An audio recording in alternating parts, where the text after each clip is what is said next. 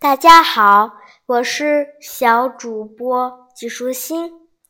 我今天来给你讲一个故事，叫做《仙洞里的白米》。在今天台湾基隆码头附近，有一个很有名的好玩地方，叫做仙洞。相传这个仙洞以前曾经流出过白米来呢。原来好久好久以前，那儿有一座小小的破庙，庙里住着一大一小两个和尚。由于地方偏僻，平常来祭拜的香客不多，能收到的香火钱也很少，不但没没办法。整修庙宇，和尚们还常常连肚子也填不饱，瘦的只剩下一层皮包骨。最后没办法，两人只好在庙旁边种些菜，靠卖菜的收入来维持生活了。有一天，突然下起大雨来，哗啦啦啦啦啦，一连下了好几天。好不容易才停下来，两个和尚走出庙一看，小和尚立刻大叫起来：“哎呀，真糟糕！咱们的菜全被雨打烂了，缸里的米又没了，以后吃什么呢？”大和尚恨恨地说：“就是嘛，烧香拜佛了几十年，菩萨还让我们整天挨饿，真是混账！”老小和尚连忙制止说。不可以这么说，菩萨是最仁慈、最公平不过的了，说不定他有办法可以帮助我们呢。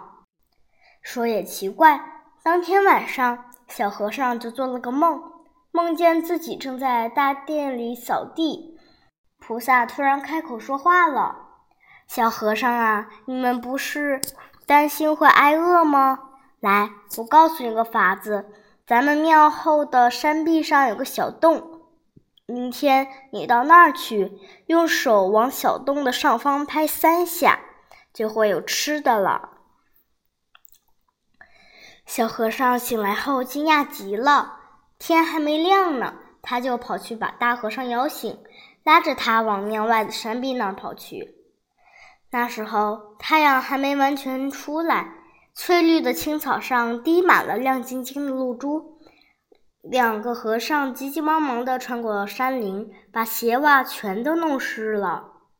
搞什么鬼嘛！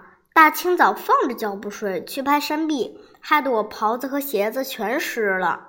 大和尚满肚不高兴，一边揉着眼睛，一边不停地抱怨。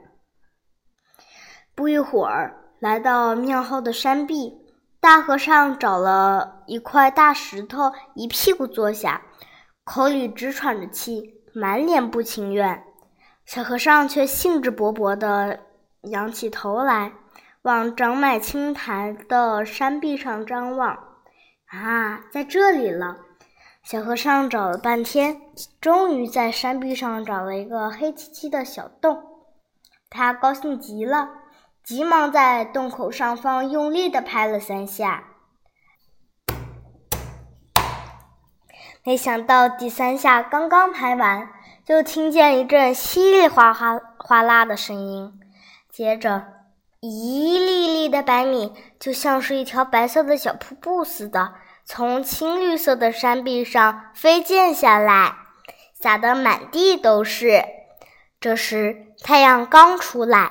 白花花的米粒在太阳照耀下一闪一闪的发着光，好像珍珠一样，美极了。老天，真的有米呀！原来正在一旁打瞌睡的大和尚乐得从石头上跳了起来，眉开眼笑的跑上前去。小和尚正是更是开心的很，两人都撩起衣袍，蹲在地上拼命的把米捡在。捡到袍子里包起来，但是没一会儿，洞里就没米流出来了。拍拍墙壁就有米吃，真是不错。只可惜太少了。大和尚看看捡起来的米，分量不多不少，刚好只供两人吃一顿饭，不禁有点失望。可是小和尚却心满意足地说：“哎呀，你别这么贪心嘛，这些都是菩萨赐给我们的。菩萨既然肯帮忙，说不定以后还有呢。你急什么呢？”果然，以后他们需要米的时候，只要到洞前拍拍山壁。洞中立刻就会流出来米，只是每次不多不少，流出的分量只够两人吃饱。这一天天气很好，庙里来了好几个烧香的人，捐出了不少香火钱，打算留下来吃午饭。大和尚十分担心地说：“啊，糟糕啊！”每次兜里流出来的米只够两人吃，今天突然多出了这么多人，怎么办呢？小和尚说：“没关系，我去看看，说不定菩萨也知道今天来了客人呢。”于是，小和尚便拿了箩筐到山洞前面，他边拍着墙壁，口中边祷告道。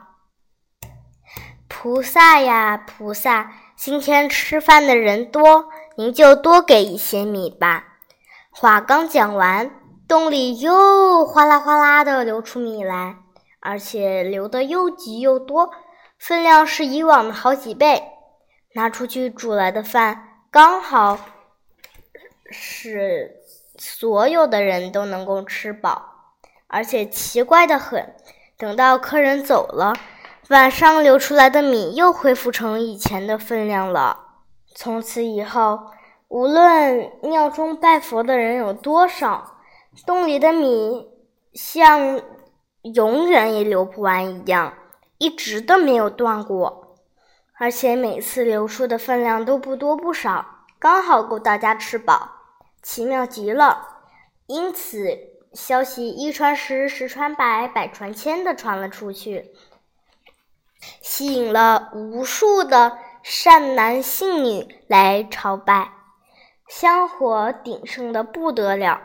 不但小破庙修得越来越漂亮，两个和尚的日子也越过越好，养得白白胖胖的，连肚子都凸出来了。这一天下午，突然又下起大雨来了，庙里冷清清的，一个游客也没有。大小两和尚坐就坐在大殿里聊天。刚吃完饭的大和尚一边抹着油光光的嘴巴，一边拍着圆滚滚的肚皮，说：“我说啊，呃，咱们庙后的洞实在太小了，每次流出来的米刚好够吃。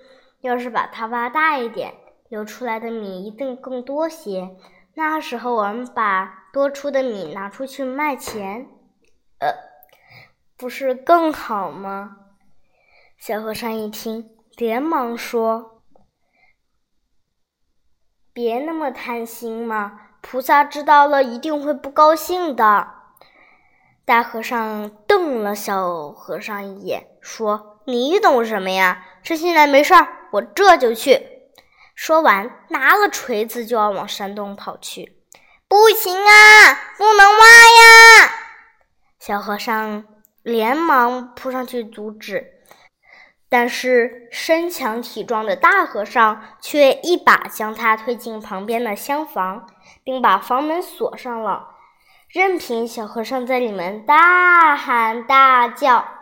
大和尚抓着锤子，头也不回的往。庙后的山壁跑去，不一会儿，他就开始左一锤右一锤的开始敲起山壁来。